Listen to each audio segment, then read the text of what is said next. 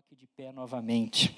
Bom, o tema da ministração de hoje é morrendo como Lázaro, ou melhor, vivendo como Lázaro. Esse é o tema da nossa ministração de hoje. E esse tema veio numa lida, naquelas lidas que a gente faz de maneira devocional, onde a gente vai lendo a Bíblia, uma maneira totalmente despretensiosa, onde a gente vai desfrutando da leitura da Bíblia e um versículo vem e salta aos olhos, um versículo vem e pula do texto. Provavelmente já aconteceu isso com você. Você está lendo a Bíblia, de repente você lê um versículo e o seu coração se aquece. Você lê o versículo e você geralmente faz aquela pergunta: Como eu não vi isso antes? É porque a palavra é viva, ela é viva, ela é eficaz, ela vai produzindo em nós centenas e centenas de expressões maravilhosas. Então, nessa noite, eu quero ler com vocês a história de Lázaro. Quem é Lázaro? Lázaro é um personagem um tanto quanto interessante, porque Lázaro é como José, ele entra mudo e sai calado. Você vai ler os evangelhos e você não vai ver nenhum relato de Lázaro falando. E Lázaro disse isso, e Lázaro fez aquilo. Não existe isso nos evangelhos. Mas a gente pode aprender com a vida de Lázaro. Essa noite a gente vai, vai descobrir um pouco isso. E eu quero te convidar a abrir no, no Evangelho de João, no capítulo 11, onde João vai narrar a história da ressurreição de Lázaro. João vai contar com alguns detalhes esse absurdo acontecimento, esse milagre, esse sinal de Jesus. João, no seu evangelho, vem apresentando quem Jesus é, vem apresentando os milagres de Jesus, e ele termina por apresentar Jesus aqui no seu sétimo milagre, com a ressurreição, apontando, obviamente, para a ressurreição de Cristo. E eu quero, nessa noite, desafiar você a fazer essa, essa pergunta: como, como viver como Lázaro? O que seria viver como Lázaro? Eu acredito que nós vamos ter respostas essa noite para essa pergunta. Bom, Aqui no capítulo 11, eu não vou ficar lendo todos os versículos, eu vou passeando aqui, eu vou contar a história para você, vou parar num versículo, no outro, e a gente vai prosseguindo. Mas aqui no capítulo 11, é, ele inicia dizendo: Um homem chamado Lázaro estava doente, morava em Betânia com suas irmãs. Maria e Marta. Foi Maria, a irmã de Lázaro, que mais tarde derramou perfume caro nos pés do Senhor e os enxugou com os cabelos. As duas irmãs enviaram um recado a Jesus dizendo: Senhor, seu amigo querido está muito doente. Ou em algumas versões, aquele que o Senhor ama está muito doente. Bom, para você compreender essa história, Jesus está lá do outro lado do Jordão e chega essa notícia de que Lázaro estava doente. É interessante que Marta e Maria não dizem, olha, é, Lázaro, a quem te ama muito, está doente. Não, elas têm o cuidado de dizer, olha, aquele a quem você ama, Jesus, como que implicitamente pedindo um socorro sem falar sobre socorro. Quando Jesus recebe essa notícia, de imediato Jesus diz assim: a doença de Lázaro não acabará em morte. Ela aconteceu para a glória de Deus, para que o Filho de Deus receba a glória por meio dela. Diz o texto que Jesus amava Marta, Maria e Lázaro. Ouvindo, portanto, que Lázaro estava doente, ficou mais dois dias onde estava. Depois disse a seus discípulos: Vamos voltar para a Judéia. Que interessante. Jesus recebe a notícia de que o seu amado amigo está doente e Jesus escolhe, opta, decide ficar mais dois dias naquele lugar. Quantas e quantas vezes nós colocamos as nossas expectativas em Jesus? Quantas e quantas vezes eu e você colocamos as nossas petições e a sensação é que Jesus está ficando mais dois dias naquele lugar? A sensação é de que, Senhor, eu estou te falando, olha, é urgente, e Jesus parece que diz para a gente: olha, aguenta mais um pouquinho que eu vou ficar mais dois dias aqui e depois eu vou resolver isso.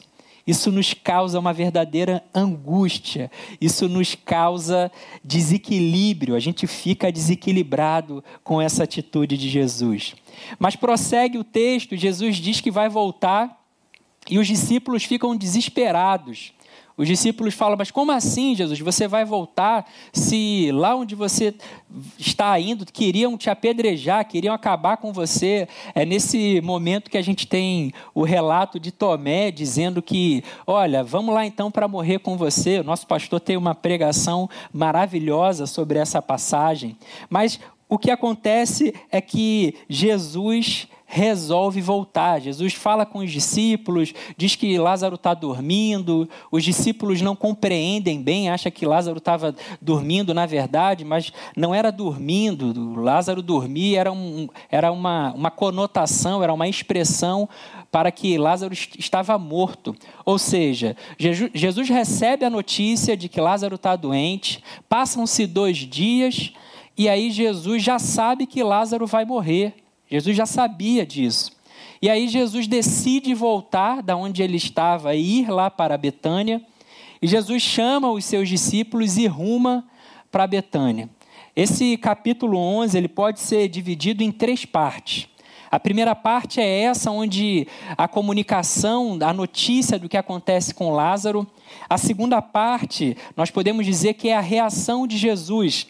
Jesus recebe essa notícia e vai ao encontro de Lázaro.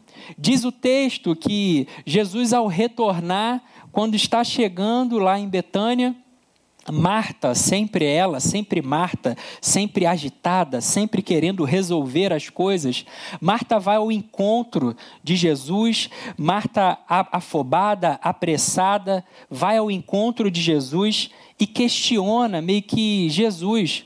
Mestre, se você tivesse aqui, se você tivesse chegado antes, já se passaram quatro dias, se você tivesse vindo antes, você poderia ter livrado Lázaro, você poderia ter livrado Lázaro desse mal, da morte. E aí Jesus começa aqui um, um diálogo com, com Marta muito interessante. Jesus diz assim para Marta, no verso 23. Jesus diz: Seu irmão vai ressuscitar. Jesus fala claramente para Marta: Seu irmão vai ressuscitar, Marta. E Marta diz: Sim, ele vai ressuscitar quando todos ressuscitarem no último dia. Jesus está falando com Marta que Lázaro ressuscitaria em breve, mas Marta aqui está compreendendo aquela aquele ressuscitar no fim dos tempos, nos últimos dias. E Jesus então diz: Eu sou a ressurreição e a vida. Quem crê em mim viverá, mesmo depois de morrer. Quem vive e crê em mim jamais morrerá. Você crê nisso, Marta? E Marta diz: Sim, Senhor. Eu creio, eu creio que tu és o Cristo, Filho de Deus, aquele que veio ao mundo da parte de Deus. Então Marta recebe Jesus, coloca ali diante de Jesus o seu lamento. Jesus chega para Marta e diz: Olha, ele vai ressuscitar. Marta acha que Jesus está falando sobre os últimos dias, e Jesus coloca ali que Ele é a ressurreição, Ele é a vida. E aí Jesus prossegue, e depois quem chega na frente de Jesus é Maria.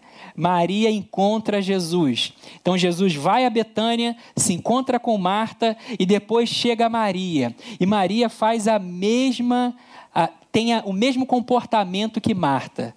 Jesus, mestre, se você tivesse chegado antes, se você tivesse vindo no momento, se você tivesse, se você tivesse. E Jesus, naquele momento, ele olha, o texto vai dizer que Jesus vê a situação e Jesus chora. Jesus aqui chora. Não um choro ensaiado, mas um choro por, por sentir a dor daquele povo, daquelas pessoas. E interessante que quando Jesus chega, o povo olha e diz: Olha, realmente Jesus amava a Lázaro, olha como ele está, olha como ele está triste. E um, uma outra parte do povo questiona Jesus, vai dizer assim: Este homem curou um cego, não poderia ter impedido que Lázaro morresse? ah, o povo sempre julgando, sempre atacando Jesus. Uma parte olha para Jesus e diz: Olha, realmente ele amava Lázaro. A outra parte olha para Jesus e diz: Olha, ele curou um cego, ele não podia ter vindo antes. O que, que seria isso? Ele podia ter vindo aqui e poderia ter curado Lázaro. Jesus demora quatro dias de maneira muito proposital porque naquele contexto, no entendimento dos judeus, até o terceiro dia havia um entendimento de que haveria a possibilidade de ressuscitar até o terceiro dia. E Jesus, de maneira muito, muito clara, muito direta, demora quatro dias justamente para dizer que Ele tem o poder sobre a morte, que Ele tem o poder sobre todas as coisas justamente para afirmar esse milagre que ele vai produzir. Bom, você conhece o texto, Jesus manda, é, procura saber onde está Lázaro, manda tirar a pedra, aí tem lá a irmã de, de, de Lázaro, Marta, que vai dizer, olha, já cheira mal, já tem quatro dias, e Jesus ali começa a falar com o pai, não de uma maneira hipócrita para que fizesse alguma, alguma encenação, mas para eles entenderem que de fato ele era um enviado do Pai. Ele diz então lá no verso 43, gritou: Lázaro, vem para fora. E o morto saiu com as mãos e os pés presos com faixas e o rosto envolto num pano. Jesus disse: Desamarrem as faixas e deixem-no ir. Bom, esse é o relato sobre Lázaro. Lázaro é aquele que é irmão de Marta, irmão de Maria, morador de Betânia. O nome Lázaro significa Deus vai ajudar, vem do hebraico Eleazar. E que significa ajudado por Deus, ou Deus vai ajudar. Que mora em Betânia, que significa a casa dos pobres, ou em algumas traduções, a casa dos necessitados. Em outras traduções, a casa da amizade. Jesus é alguém que você vai ver nos evangelhos, ele está sempre a caminho de Betânia. Vira e mexe, você vê Jesus indo a Betânia, e lá em Betânia, ele certamente tinha um lugar de tranquilidade, um lugar de paz, um lugar de mesa e de comunhão com Marta, Maria e Lázaro. Bom, Lázaro é esse homem, amigo de Jesus, que sofre uma doença, que morre e que é ressuscitado pelo próprio Jesus. E a gente fica se perguntando: ok, Júnior, o que, que a gente tem então para aprender com Lázaro? O que, que a gente pode aprender com a vida de Lázaro, se até agora o que foi relatado foi a morte dele? Se até agora a narrativa toda é uma narrativa de morte, o que, que, que, que a gente pode aprender? Qual é o principal aprendizado que a gente pode tirar da vida de Lázaro, da história de Lázaro? Bom, com essa história, com esse episódio de Lázaro, eu aprendo que o maior mérito de Lázaro foi não ter mérito nenhum. O maior mérito de Lázaro nessa história foi não ter mérito algum. A questão aqui não é o que Lázaro fez, mas a questão é o que foi feito em Lázaro. Lázaro não é o ator principal. Lázaro não tem que se gloriar. Lázaro tem que dar glórias a Jesus. É isso que eu aprendo de maneira bem direta e bem simples com a história de Lázaro. Lázaro é alguém que anda não carregado e não escorado em seus próprios méritos, porque ele não fez absolutamente nada. Lázaro é aquele que caminha e, enquanto caminha, aponta para Jesus. Enquanto caminha, sinaliza aquilo que Jesus fez nele. Lázaro é aquele que é um sinal do poder de Deus, que é um sinal da misericórdia de Deus. Lázaro é um sinal da graça de Deus. É por isso que Jesus vai dizer lá em Mateus 16, 24: Quem quer ser meu seguidor, negue-se a si mesmo. Você quer me seguir? Então você nega a si mesmo. Você quer ser meu seguidor? Então você se nega. Então você deixa de andar com uma força, com uma expectativa nos seus méritos. Você quer me seguir? Você deixa de acreditar que você é o bambambam. Bam, bam. Você deixa de acreditar que você tem o poder de todas as coisas. Você quer me seguir? Então negue a si mesmo. Jesus nos chama para a gente confiar na Sua graça, para a gente confiar nos méritos dele, e não nos nossos méritos, que não são absolutamente nada. Os nossos méritos não são absolutamente nada. É interessante é, que Dallas Willard ele tem uma frase muito boa. Ele diz assim: a graça não se opõe ao esforço, a graça se opõe ao mérito. A graça de Deus, ela não se opõe ao esforço. A graça de Deus, ela se opõe justamente ao mérito, a esse mérito humano, a essa nossa necessidade de trazer todas as luzes para a gente, de trazer todos os reconhecimentos para a gente. É interessante porque o apóstolo Paulo, ele também vai ter uma, uma fala sobre essa questão do esforço e do mérito. Abre a sua Bíblia em 1 Coríntios 15, capítulo 15, versículo 10. Olha o que o apóstolo Paulo vai dizer em relação à questão da graça de Deus. O que agora sou, porém, deve-se inteiramente à graça que Deus derramou sobre mim e que não foi inútil Trabalhei com mais dedicação que qualquer outro apóstolo, e no entanto não fui eu, mas Deus que em Sua graça operou por meu intermédio. Ou seja, o apóstolo Paulo está dizendo aqui que ele é alvo da graça de Deus, que ele não fez absolutamente nada para merecer isso, é um favor imerecido literalmente um favor imerecido.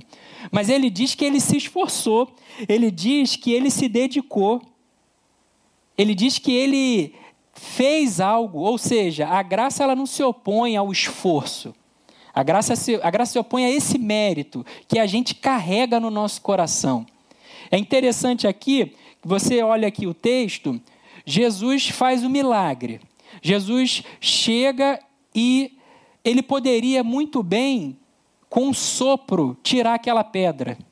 Jesus poderia muito bem, com, um, um, com uma mão orientada, rolar aquela pedra. Mas Jesus fala assim: rolem a pedra. Jesus faz assim: desata ele. Ou seja, há um esforço envolvido. A graça opera e a gente precisa se esforçar. A graça opera em nós, mas a gente precisa fazer por onde? Por onde o quê? Por onde fazer a graça se tornar operosa. Não ser uma graça barata, não ser algo inútil da parte do Senhor. Quantas e quantas pessoas vivem uma vida que se diz cristã, que se diz crente, mas não coloca, não dá valor a essa graça preciosa do Senhor sobre as nossas vidas. Bom, Lázaro então é essa pessoa que é chamada para fora. Como Lázaro, Deus chama a gente. Como Lázaro, nós também devemos ser um sinal da graça de Deus. Eu e você fomos chamados por Deus para apontarmos os méritos de Jesus Eu e você estávamos mortos, mas o Senhor, num dado momento, chamou eu e você, tirou a gente do túmulo e trouxe novamente a vida. Eu não estou falando, como Marta, da ressurreição que vai acontecer no final dos dias. Eu estou falando dessa ressurreição que acontece agora, dessa chamada de Jesus, de Jesus vivificando a gente, a vida dentro da vida. Quantas e quantas pessoas vivas, porém mortas, pessoas que estão vivendo uma vida de morte, pessoas como Lázaro, que estão no seu túmulo, continuam vivas, porém mortas. E o que Jesus está falando para mim e para você é: vem para fora, vem para a vida, vem ver o que está acontecendo, vem ver, vem ver a vida, vem ver a vida produzindo. Essa história de Lázaro, a ressurreição de Lázaro, serve para nos convocar para a vida. Receba essa palavra da parte de Deus essa noite. O Senhor dizendo para você: vem para fora, vem para cá, vem para a vida, é no chão da vida que a coisa acontece. Bom, esse é o principal aprendizado que eu tenho sobre Lázaro, sobre essa história de Lázaro. E o que, que eu vejo? O que, que eu vejo Jesus fazendo através dessa história, através dessa ressurreição? O que, que eu vejo Jesus apontando? Através do Lázaro, vem para fora. Através do Júnior, vem para fora. Através da Joana, vem para fora. Através da Bruna, vem para fora. O que, que eu vejo Jesus fazendo? Bom, ao gritar, vem para fora, eu vejo de maneira muito direta que Jesus nos chama, que Jesus nos convida para recomeçar. Toda vez que eu vejo essa parte, Jesus dizendo: Lázaro, vem para fora, Júnior, vem para fora, é como que se eu escutasse Jesus dizendo: Júnior, vem recomeçar. Há uma segunda chance para você. Vem recomeçar, Júnior. Diante da ressurreição, eu e você temos a oportunidade de recomeçar. Recomeços. O Senhor é um Senhor que nos proporciona recomeços. Lázaro, ao ser ressuscitado, teve a oportunidade de recomeçar. Lázaro, ao ser ressuscitado, teve oportunidade de uma nova chance. E ao recomeçar, o que, que nós podemos fazer? Ao recomeçar, a gente pode olhar para trás e a gente pode fazer de forma diferente. O recomeço nos possibilita olhar para trás, olhar para a nossa história, olhar para os nossos erros e fazer de uma forma diferente. Eu tinha um amigo no trabalho que ele sempre dizia isso. Meu camarada, se você vai errar, então erra erros diferentes. Erra uma coisa diferente, não erra aquilo que você já sabe. Então, ao recomeçar, a gente pode olhar para a nossa história. A gente está tendo uma chance hoje. Hoje é um dia de chance da parte de Deus para mim e para a sua vida. E amanhã nós podemos recomeçar. Nós podemos olhar para a nossa história. Lázaro pôde olhar para a história dele também. E Lázaro pôde recomeçar. Nós podemos recomeçar sonhos, projetos esquecidos, que foram abandonados.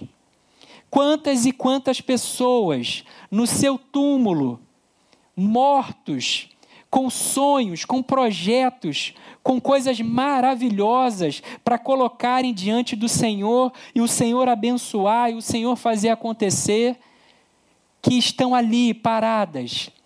Mas nessa noite, o Senhor diz para você: vem para fora. Coloca para fora, vem aqui, vem colocar os seus sonhos, os seus projetos, fala comigo. E talvez você possa dizer, mas Júnior, eu já tentei muitas vezes. Eu já comecei, eu já parei, eu já recomecei, eu já tentei cem vezes, Júnior. Então eu te falo, tenta a centésima primeira, tenta a centésima segunda, Eu gosto muito de uma frase de um fotógrafo americano, é o Jacobs Rees. Ele diz assim: Quando nada parece dar certo, eu vou ver o cortador de pedras martelando sua rocha, talvez cem vezes, sem que uma única rachadura apareça. Mas na centésima primeira martelada, a pedra se abre em duas. E eu sei que não foi aquela que conseguiu isso, mas todas as que vieram antes. Ou seja, há um processo. O, recomeço está diante de mim, está diante de você, e nós precisamos mais uma vez recomeçar, martelar essa pedra até que ela quebre. Ela vai quebrar um dia. Como diz a canção, tente outra vez. Tente outra vez, e mais uma vez, e mais outra vez. Por quê? Porque você está tendo a oportunidade Muitos não estão tendo essa oportunidade exatamente hoje. Quantas pessoas queriam ter a oportunidade que eu e você estamos tendo em estar vivo nesse momento? Quantas e quantas pessoas? Bom, o recomeço ele proporciona isso para a gente, projetos e sonhos que podem ser realizados. E aí você talvez possa dizer para mim, mas Júnior, eu, eu já estou velho demais, Júnior, a minha, a minha fase já passou, Júnior.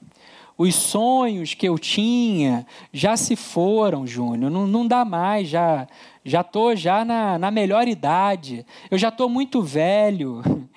Diz a canção que sonhos não envelhecem. Nós envelhecemos, mas sonhos não envelhecem.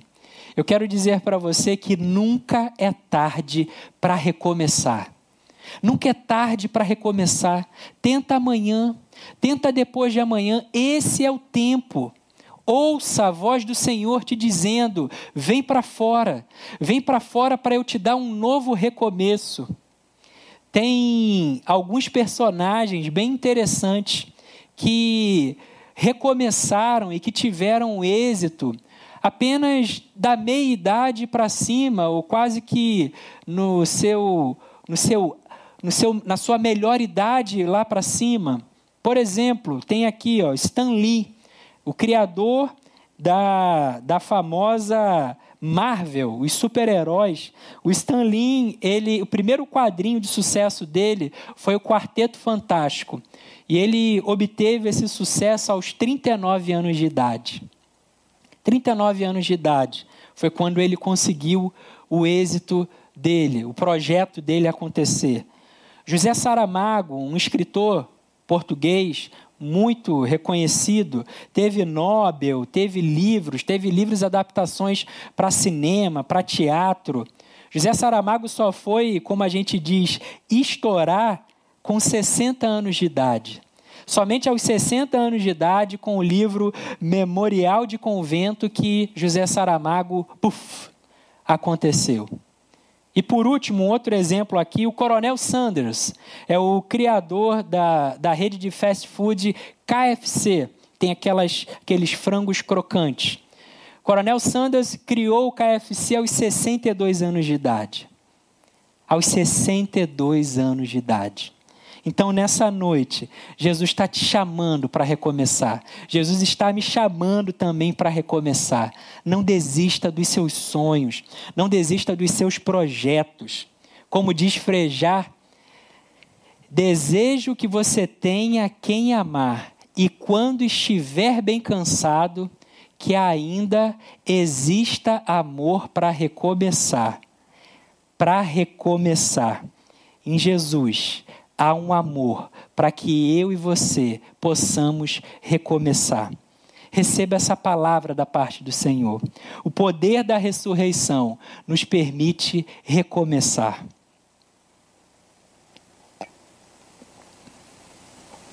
Bom, então, ao gritar para fora, ao gritar vem para fora, Jesus nos chama para recomeçar. A segunda questão que eu vejo nesse texto que eu aprendo aqui é que, ao gritar para fora, Jesus nos chama a passar da morte para a vida. Quando Jesus grita, vem para fora, Júnior, vem para fora, Maria, vem para fora, ele está nos chamando para a gente passar da morte para a vida. Lázaro veio para fora e teve diante de si um recomeço. Lázaro veio para fora, ele passou da morte para a vida.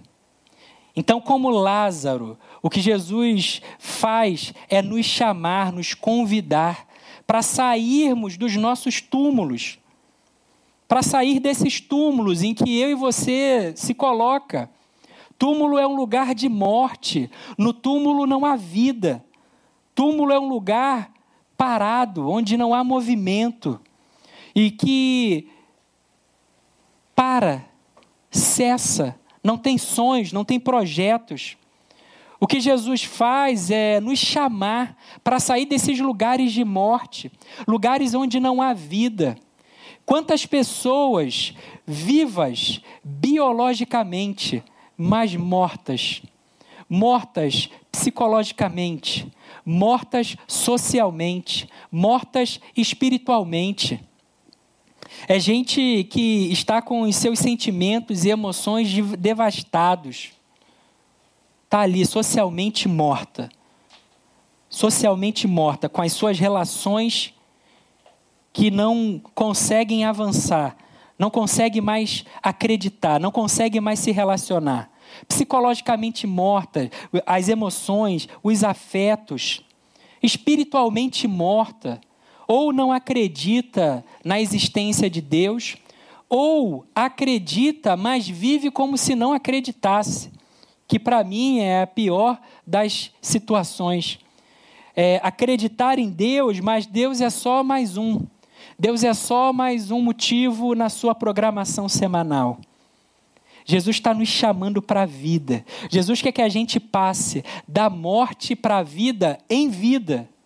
Jesus nos chama para sair desses lugares de morte. Jesus nos chama para passarmos da morte para a vida.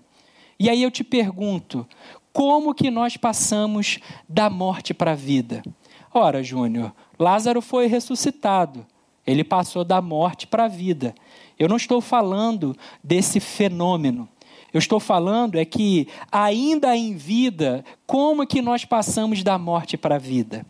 E eu quero ler com você o que o próprio João vai dizer lá na sua carta, na primeira carta de João, 1 João, no capítulo 3, no verso 14. Olha que coisa maravilhosa, olha o que, olha o que João vai ensinar para a gente. Olha o que diz João. Verso 14. Se amamos nossos irmãos, significa que passamos da morte para a vida. Mas quem não ama continua morto. Que coisa maravilhosa. Como que a gente passa da morte para a vida em vida? Está aqui a receita: amando. Amando os nossos irmãos, amando o nosso próximo. Essa é a receita para a gente sair do nosso túmulo, sair de lugares de morte. Amar nos livra de lugares de morte. E o texto continua no verso 15. Quem odeia seu irmão já é assassino, e vocês sabem que nenhum assassino tem dentro de si a vida eterna. A morte não tem poder sobre o amor o amor chega para nos livrar da morte. O poder do amor ressuscita Lázaro. O poder do amor em Jesus ressuscita Lázaro para tirar ele da morte para a vida. E esse mesmo poder está à disposição hoje, para mim e para você, para que você desperte, para que você ame e saia da morte para a vida. Nós sabemos que amor não é um sentimento. Amor não é aquilo que eu sinto. Olha o que, que o verso 17 e o verso 18 vai dizer. Olha o que João vai dizer para a gente, explicando o que, que significa o amor. Olha o verso 17. Ou melhor, verso 16. Sabemos o que é o amor porque Jesus deu sua vida por nós. Portanto, também devemos dar nossa vida por nossos irmãos. A gente só ama porque nós fomos amados pelo Pai. Verso 17. Se alguém tem recursos suficientes para viver bem e ver um irmão em necessidade, mas não mostra compaixão, como pode estar nele o amor de Deus? Olha João aqui questionando a gente. Verso 18: Filhinhos, não nos limitemos a dizer que amamos uns aos outros. Demonstremos a verdade por meio de nossas ações. Demonstremos a verdade através de nossas ações. Amar é agir. Amar é ação. Quem ama, cuida. Quem ama, está preocupado. Quem ama, faz alguma coisa. Deus amou tanto, mas tanto o mundo que ele agiu. Deus amou tanto que ele agiu e deu seu filho. Então nós precisamos passar da morte para a vida ao amarmos. E eu te pergunto: quais são os seus amores? Que amores você possui na vida? Que amores te trazem para a vida, te tiram dos túmulos que habitam em você? Procure seus amores e vá, haja na direção desses amores. Vá na direção desses amores, porque quem ama de verdade se responsabiliza quem ama não apenas fala, mas realiza. Quem ama não apenas proclama, mas evidencia. E como nós precisamos ser salvos da morte através de um amor que é materializado, que é perceptível. Hoje em dia nós temos, infelizmente, tido a sensação de que esse amor tem se esfriado. Quem ama, cuida. Quem ama, se responsabiliza. Falando sobre amor, falando sobre cuidado, eu não tenho como não lembrar da história de Caim e Abel. Você sabe muito bem a história de Caim e Abel, lá no livro de Gênesis. Caim vai lá e convida Abel para ir ao campo. E indo ao campo, Caim vai e mata o seu irmão. E aí o Senhor vem e pergunta: Onde está o seu irmão? Onde está Abel, o seu irmão? E Caim responde: Eu não sei onde está. Eu não sei onde está Caim. Caim diz: Eu não sei onde está. Por acaso sou eu o responsável pelo meu irmão? Por acaso, em algumas versões está escrito: Por acaso sou eu guardador do, do meu irmão? Sou eu o responsável? Essa pergunta ecoa até hoje. E nós, como cristãos, como igreja de Cristo, somos chamados a ser reconciliadores num mundo caído. Nós somos chamados a ser cuidadores num mundo caído. Nós somos chamados a ser responsáveis no mundo caído. E a minha pergunta para você é: o que que nós temos nos responsabilizados com o que tem acontecido no nosso dia a dia? Como que eu e você, Igreja de Cristo, no Brasil, no Rio de Janeiro, mais precisamente na Zona Oeste, o que que nós temos feito? O que que as nossas igrejas têm a dizer para as crianças? Como que a gente tem se responsabilizado pelas crianças? Como que a gente tem cuidado das nossas crianças? Tem um caso que está ainda vigente, já faz seis meses que aqueles três meninos lá em Belfor Roxo desapareceram. Já faz seis meses que aqueles três meninos sumiram. O que, que a igreja tem a dizer sobre isso? Qual é o nosso papel em relação às crianças? Qual é o nosso papel em relação ao abuso infantil? Qual é o nosso papel em relação aos nossos adolescentes? Eu fui buscar um dado no, no DataSUS, no sistema do DataSUS. Olha que dado alarmante. entre 2001 e 2018, cerca de 140 mil crianças e adolescentes de 0 a 19 anos foram assassinadas por armas de fogo. Vou repetir. De 2001 a 2018, 140 mil crianças e adolescentes foram assassinadas por arma de fogo. E desse quantitativo, 70% eram crianças ou adolescentes negros. O que, que a igreja tem para dizer para os adolescentes? O que, que a nossa igreja, qual é o nosso papel na responsabilização, no cuidado desse povo? O que que nós temos para dizer para os nossos jovens? Os nossos jovens que de maioria negra nas favelas morrem a cada 23 minutos. Passou 23 minutos desse culto e um jovem negro já morreu. O que que as nossas igrejas têm a dizer? Qual é o nosso cuidado em relação a isso? Qual é a nossa preocupação em relação a isso? O que, que as nossas igrejas, ditas evangélicas, ditas proclamadoras do evangelho, ditas proclamadoras de uma boa nova, têm para dizer para as mulheres? O Brasil é o quinto país que mais mata mulheres no mundo. Tudo isso que eu estou falando, tudo são dados oficiais, de portais oficiais do governo. Não é nada inventado. Você pode entrar aí agora na internet e jogar que você vai ver. O que, que as nossas igrejas têm feito pelas mulheres?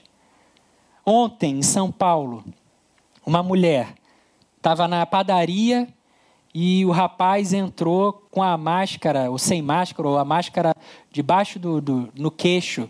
E ela pediu para o rapaz colocar a máscara e o rapaz simplesmente espancou a mulher simplesmente quebrou o braço dela, está lá no, no portal, ela com um olho roxo.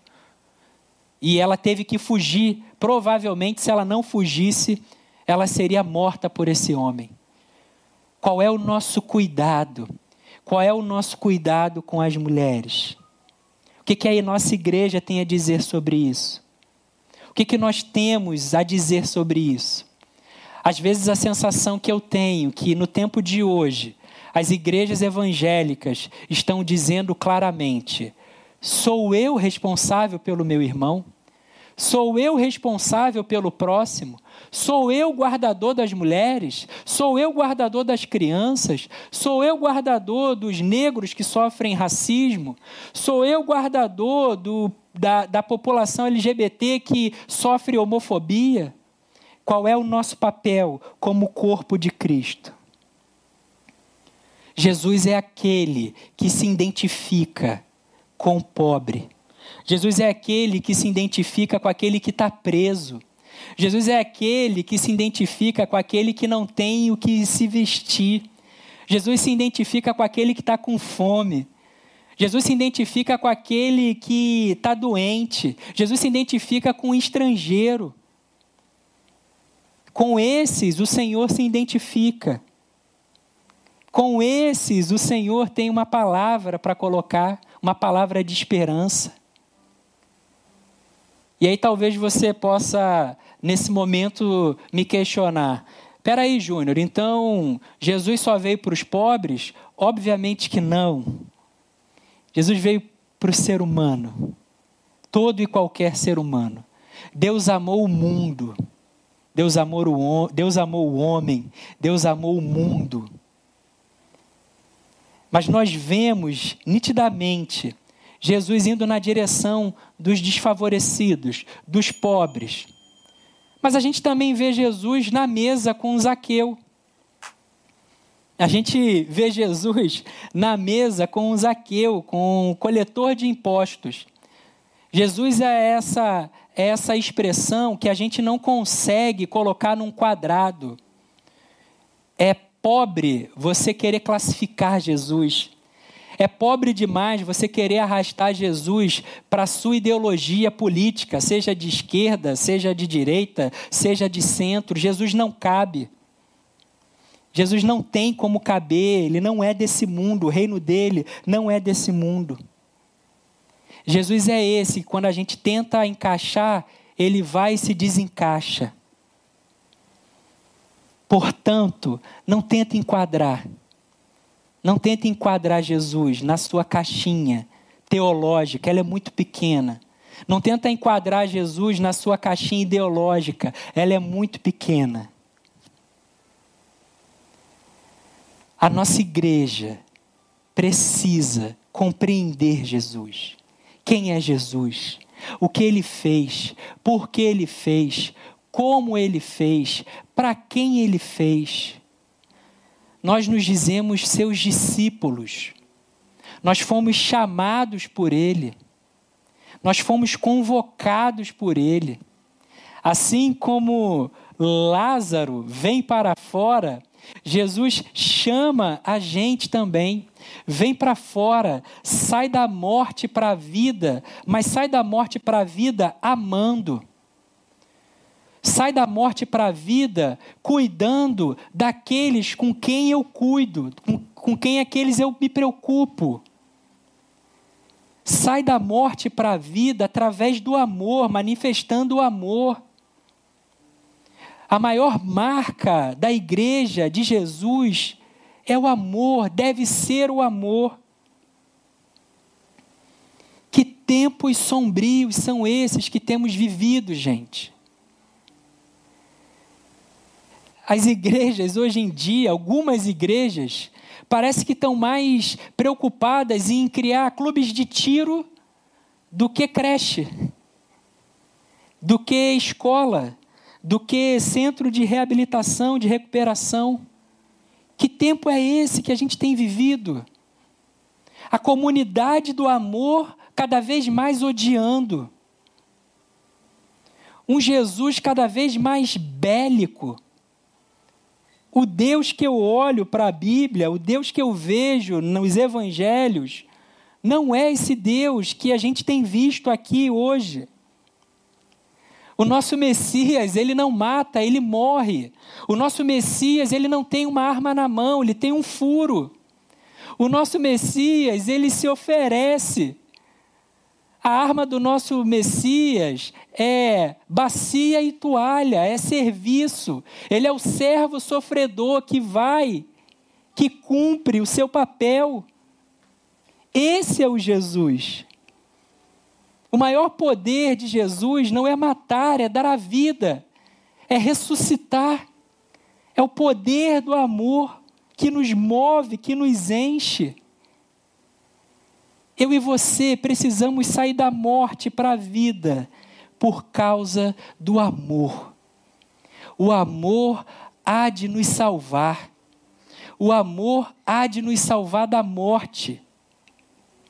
Jesus é esse que vem para dar vida e vida em abundância. Jesus é esse que vem para amar. Mas parece que, infelizmente, muitos de nós que dizemos ser discípulos de Jesus, estamos dizendo: sou eu guardador do meu irmão? Sou eu responsável pelo meu irmão? Tempos difíceis demais, tempos sombrios, onde nós temos que dizer o óbvio, dizer que Deus é amor, dizer que somos chamados para amar. Tempo do óbvio. Tempo onde as igrejas parecem mais preocupadas com os seus afazeres do que com aquilo que Jesus diz para fazermos. Já pensou se toda a igreja se preocupasse verdadeiramente com a criança, com o adolescente, com o jovem, com a mulher, com o homem, com o idoso? Já pensou se cada igreja local tivesse ações concretas, efetivas na direção do próximo? Eu me alegro absurdamente com a nossa comunidade de fé. Me encho de orgulho em dizer que, pela graça, não há mérito algum, não há mérito nenhum em Betânia sobre isso. É a graça de Deus. Que pela graça de Deus, nossa igreja, Batista Betânia, tem sido uma comunidade de fé que tem amado Cristo e tem se responsabilizado por essas pessoas. Eu te convido aí ao Instituto Casa Viva a conhecer os nossos projetos, da gestante ao idoso. Da gestante ao idoso, cuidando dessas pessoas, apresentando o Evangelho para essas pessoas com a nossa vida, com amor, uma igreja que saiu da morte para a vida é uma igreja que aprendeu a amar como Jesus ama. O amor. Jesus nos chama, vem para fora. Vem para fora, sai desse túmulo para amar. Sai desse túmulo para você sair da morte para a vida. Ao nos chamar, Jesus oferece para a gente um recomeço. Ao nos chamar, Jesus nos chama da morte para a vida. E ao gritar, vem para fora, Jesus nos chama para se juntar a Ele e ser alvo do ódio dos religiosos. Eu vou repetir. Ao nos chamar, Jesus nos chama, vem para fora, vem me seguir se junte a mim, vem ser alvo dos religiosos que me perseguem. Como assim, Júnior? Que história é essa? Vai lá no capítulo 12 para a gente terminar. Vai lá no capítulo 12 para a gente ler aqui uma passagem. Lá no capítulo 12 de João, vai dizer que Jesus retorna seis dias antes da Páscoa. Jesus retorna a Betânia, casa do pobre, casa do necessitado, casa da comunhão, casa da mesa, casa dos amigos de Jesus. Jesus retorna para esse lugar, Lázaro está lá, Maria está lá, Marta está lá, os discípulos estão lá. E aí o Evangelho de João vai narrar, vai dizer que Maria unge Jesus. Você sabe a história e a casa toda enche daquele perfume. Judas fica indignado porque aquele valor poderia ser vendido por causa dos pobres, mas ele estava ali só metendo aquele migué, que a gente, o texto vai dizer que ele estava era de olho nas finanças. E aí lá no versículo 9. Olha o que é que acontece. Diz assim: Quando o povo soube da chegada de Jesus, correu para vê-lo, e também a Lázaro, a quem Jesus havia ressuscitado dos mortos. Ou seja, o povo corre para ver Jesus e corre também para ver Lázaro, porque Lázaro havia sido ressuscitado dos mortos. Olha o que diz o verso 10. Então, os principais sacerdotes decidiram matar também Lázaro. Esse, esse versículo aqui é que pulou o meu coração. Então, os principais sacerdotes decidiram matar também Lázaro. Por que, que eles decidiram matar Lázaro? Pois por causa dele muitos do povo os haviam abandonado e criam em Jesus. Olha isso, gente. Por causa de Lázaro, por causa de Lázaro, as pessoas estavam abandonando uma vida religiosa vazia e estavam indo, estavam crendo em Jesus. Lázaro era esse sinal. Lázaro era esse sinal evidente da manifestação do poder de Deus. Jesus diz: Vem para fora, Júnior. Vem para fora, Maria, Joana, Bruna, Antônio. Vem para cá, vem ser perseguido comigo. Vem ser perseguido pelos religiosos, por aqueles que não entendem a dimensão do meu amor. Vem para fora, eu quero ressuscitar você. Eu quero tirar você desse marasmo. Eu quero que você sinta na pele aquilo que eu sinto, a perseguição. Ao olhar para mim e para você, as pessoas precisam ver Jesus. Assim como as pessoas viam Lázaro, assim como as pessoas olhavam para a vida de Lázaro e viam o poder de Deus ali, eu e você somos chamados por Jesus para manifestar o seu reino, para apresentar uma boa notícia para as pessoas. As pessoas precisam olhar para a minha vida e para a sua vida e ficarem impactadas com aquilo que Deus fez na minha e na sua vida. Como você tem vivido? Como tem sido a sua vida? As pessoas olham para você e ficam maravilhadas como ficaram com Lázaro. Olha, olha fulana como tá. Olha como ela está agindo. Ela está agindo assim porque Jesus fez alguma coisa na vida dela. Jesus transformou a vida dela.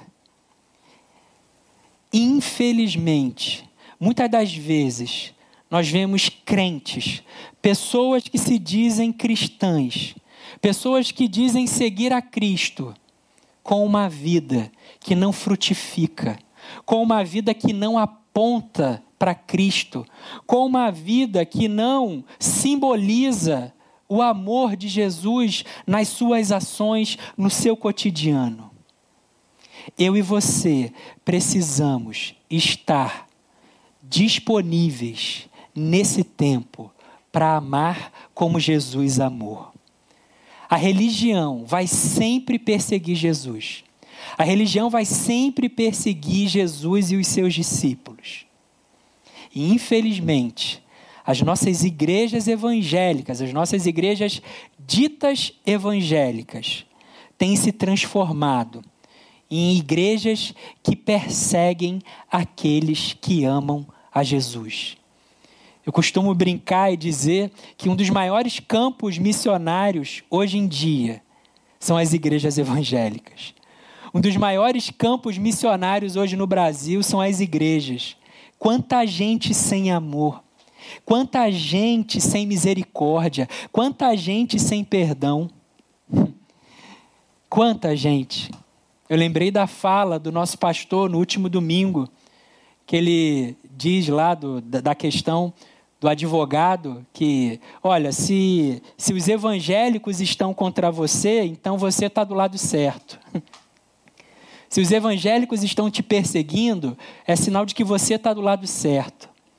Olha que ponto nós chegamos. Olha que ponto nós estamos necessitados de demonstrar o verdadeiro amor de Cristo para as pessoas de ser um verdadeiro sinal da manifestação do amor de Jesus, de ser como Lázaro, esse sinal evidente daquilo que o Senhor fez. Infelizmente, o que mais temos visto são igrejas moralistas, com falsa piedade. Jesus nos chama para sermos um sinal do amor dele, nesse lugar, em qualquer lugar que nós estejamos a gente sempre vai optar pela vida. Eu e você precisamos sempre optar pelo amor. Que a maior acusação que eu tenha, que a maior acusação que você tenha, seja a de amar. Que os religiosos te, te, te julguem, te persigam por você amar demais. O Pedro, o Pedro ama demais, como pode? O Pedro perdoa demais, que amor é esse? Que misericórdia é essa que o Pedro tem? Que seja essa a sua acusação, que seja essa a minha acusação nesses tempos tão, tão difíceis.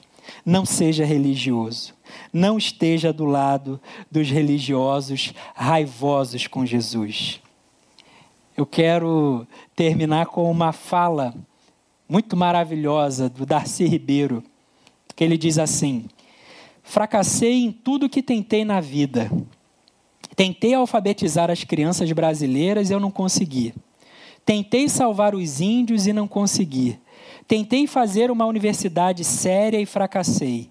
Tentei fazer o Brasil desenvolver-se autonomamente e fracassei. Mas os fracassos são minhas vitórias. Eu detestaria estar no lugar de quem me, vence, de quem me venceu. Eu detestaria estar no lugar de quem me venceu. Eu não quero estar do lado dos religiosos que tentam matar Jesus. Eu quero estar do lado de Jesus e ser perseguido por esses religiosos. Eu e você precisamos saber de qual lado nós estamos, em qual lado nós fomos chamados para estar. E eu quero concluir essa palavra nessa noite. Eu quero te desafiar a viver como Lázaro. Eu quero te desafiar a caminhar confiado tão somente nos méritos de Jesus. Que as pessoas olhem para você e vejam não o que você faz, mas vejam o poder de Deus na sua vida. Que as pessoas, assim como Lázaro, olhem para você e digam: Mas Lázaro não fez nada, quem fez tudo foi Jesus. Exatamente. Que as pessoas olhem para você e vejam: olha o que Jesus fez na vida dele. Que você não caminhe pelos seus méritos, mas pelos méritos de Jesus. Que você caminhe como Lázaro e que você possa ter uma chance de recomeçar. Que você, assim como Lázaro, possa recomeçar os seus projetos, possa recomeçar os seus sonhos. Que assim como Lázaro, você possa passar da morte para a vida que você possa passar da morte para a vida amando, se dedicando, cuidando, se responsabilizando. E que assim como Lázaro, você também possa ser alvo do ódio dos religiosos, porque ser alvo do ódio dos religiosos é um sinal de que você foi alvo do amor de Jesus. Esse é o principal alvo que nós precisamos alcançar o amor de Cristo. Que o poder da ressurreição gere mudanças na minha vida, na sua vida. Ouça Jesus te chamando. Vem para fora. Ouça o Senhor te chamar nesta noite. Vem para fora. Sai desse túmulo. Vem para a vida. Que essa palavra encontre acolhida no seu coração e que o Espírito Santo possa confirmar, testificar tudo aquilo que nesse momento eu estou trazendo para você. Em nome de Jesus. Vamos orar. Pai, muito obrigado, Senhor. Deus, muito obrigado por esse dia. Muito obrigado porque a tua misericórdia se renovou nessa manhã e através dela nós estamos aqui de pé, Senhor. Deus, muito obrigado porque a tua palavra é viva, a tua palavra é eficaz, a tua palavra nos confronta, nos constrange, nos educa, nos exorta, nos acolhe. Deus, o Senhor nos ama. Muito obrigado, Senhor, porque nessa noite nós podemos compreender aquilo que o Senhor teve para a vida de Lázaro que, embora um personagem que entre mudo e saia calado, muito nos ensina, Senhor, por aquilo que o Senhor fez na vida dele. Deus, que a gente saia, que a gente ouça a tua voz nos chamando, e ao sair, que a gente possa recomeçar, Deus. Reaviva sonhos em nós, Senhor reaviva projetos, mudanças, traz fôlego, Senhor, de uma nova caminhada, Senhor, para esse tempo. Ó Deus, traz a gente da morte para a vida através do amor, Senhor. O amor é capaz de nos trazer da morte para a vida, porque quem ama está vivo, Pai. Faz a gente como tua igreja, Deus pessoas que cuidam, que sejamos guardadores dos nossos irmãos, que sejamos guardadores dos teus pequeninos, que sejamos guardadores daqueles que são excluídos pela religião, que sejamos, ó Deus, responsáveis por aqueles que o Senhor ama, Pai. E Deus, ajuda a gente, Pai, a continuar, a continuar na caminhada, em meio aos ataques de ódio, Senhor, em meio àqueles que desejam a nossa morte, tão somente por sermos um sinal do teu amor e da tua manifestação, Deus. Ajuda a gente, Pai. Guarda a gente. Orienta a gente. Vai à frente, Pai.